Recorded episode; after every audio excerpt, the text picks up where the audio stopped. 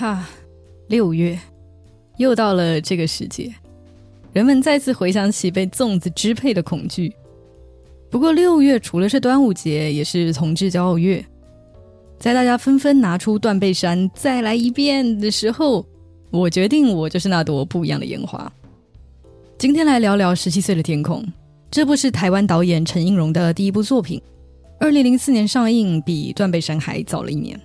绝对称得上是台湾同志喜剧的开山之作，而且当年以四百万的成本回收破千万的票房，可见在当时应该还是有不少话题度的。但我还不算那个时代的，所以是在二零二一年它重映后才知道有这部片。不过我觉得这部片在选角和整体氛围上相当成功，所以快二十年后的现在看也不会觉得过时。如果你想要找一部轻松欢乐的毕业楼同志喜剧片，或是想要看仙道可以嫁出谁的杨佑宁，都不要错过这部充满欢笑与情怀的电影哦！还没看过的朋友，赶快暂停，接下来就要进入剧情啦。主角天才为了和网友见面而来到花花世界台北，但是他没有办法接受直接上垒的想法，希望能在这个城市找到自己的 Mr. Right。如此纯爱派的天才。却好巧不巧被渣男代表的铁男吸引。虽然姐妹团不看好，但他还是决定要试试看。而殊不知，看起来玩得很开的铁男，其实只是因为小时候算命师的造把星预言，而害怕自己会带给所爱之人伤害，久而久之就忘记了怎么去爱人。于是，两人的关系比起说是干柴烈火，倒不如说是互相试探，也差点因为铁男的不坦诚而就此错过。最后，在姐妹团和各种路过阿北的助攻下，两人成功互通心意，真是可喜可贺，可喜可贺。The end。剧情就是经典的小白兔与其实很胆小的大野狼的组合。身为纵横腐圈多年的老司机啊，这个组合与发展不只是看了开头就猜到结尾，呃，过过程也猜得到啊。但是且慢，也先不要走。虽然剧情略显平淡，但不代表这就是一部不值得看的作品，里面还是有不少亮点的。第一，就是选角优秀。首先，主角天才是由当年二十二岁的杨佑宁出演，这是他第一部长篇电影，也让他夺得第四十一届金马奖最佳新演员。所以，虽然是他早期的作品，但他完美的演出了十七岁少年的青涩与腼腆，演技上完全不尴尬。我是看到演技尴尬就会大出戏的类型哦，所以这一点 nice。再来是铁男，是由香港演员周群达出演，当时二十六岁。在剧中呢，他是穿名牌西装的花花公子形象，这个设定还是比较挑演员气质的，而我觉得他是能够撑起这个人物的。稍微查了一下，他之前还是这个香港滑浪风帆队的代表，哇，滑浪风帆。哎，虽然不是很清楚啦，但这个一听就是有钱人的运动。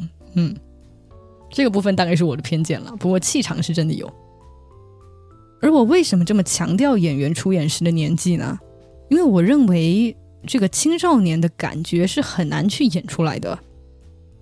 青少年的状态本来就相当的独特吧，他们不再是小孩，但又还没有变成大人，就是一种无法归类的过渡阶段。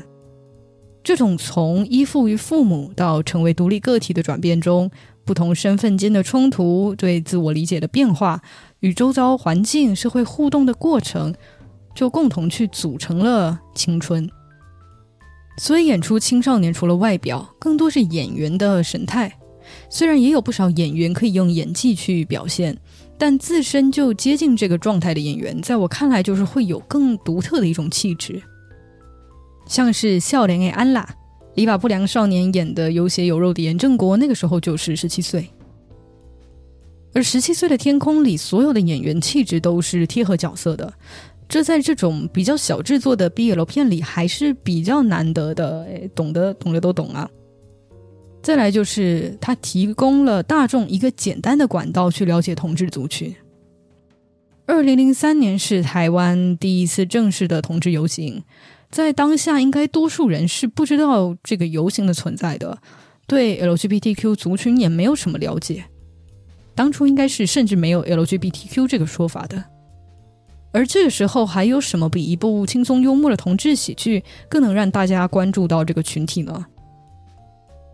电影里我最喜欢的一幕是天才和铁男在等红绿灯的时候，助攻的阿北帮两人交换联络方式之后，就和自己的同性伴侣搀扶着离开，深藏功与名。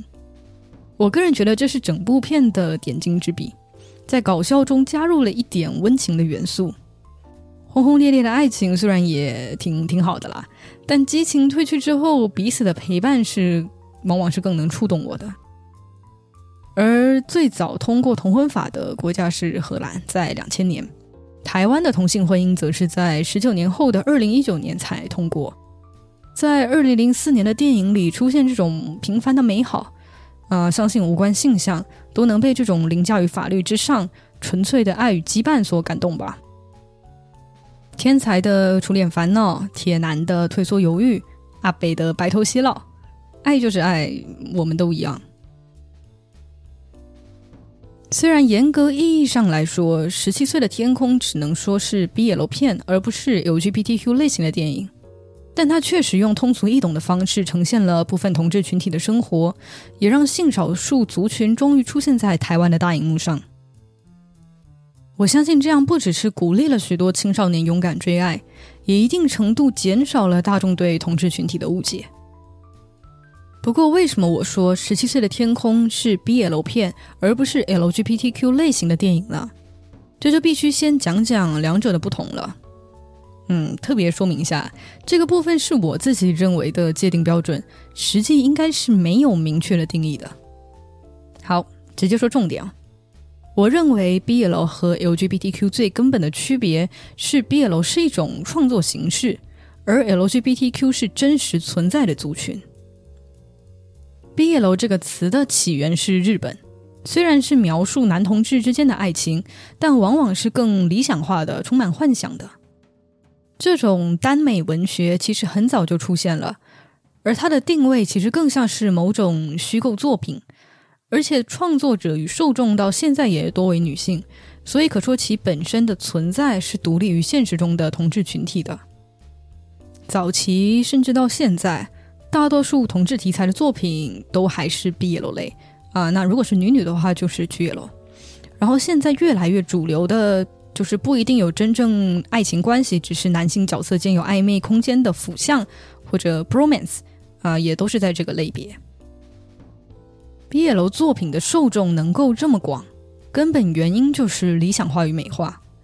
简而言之，就是把俊男美女的爱情故事变成俊男俊男的爱情故事而已。这样的形式当然有它的美妙之处，但往往就与 LGBTQ 族群真正的生活与他们面对的困境脱节。另一方面，LGBTQ 作品往往会更聚焦在自我认同的挣扎、社会压力，还有真实的群体内部的文化等等面向。这些经历很多时候是需要有真实体验的人才能够刻画到位的。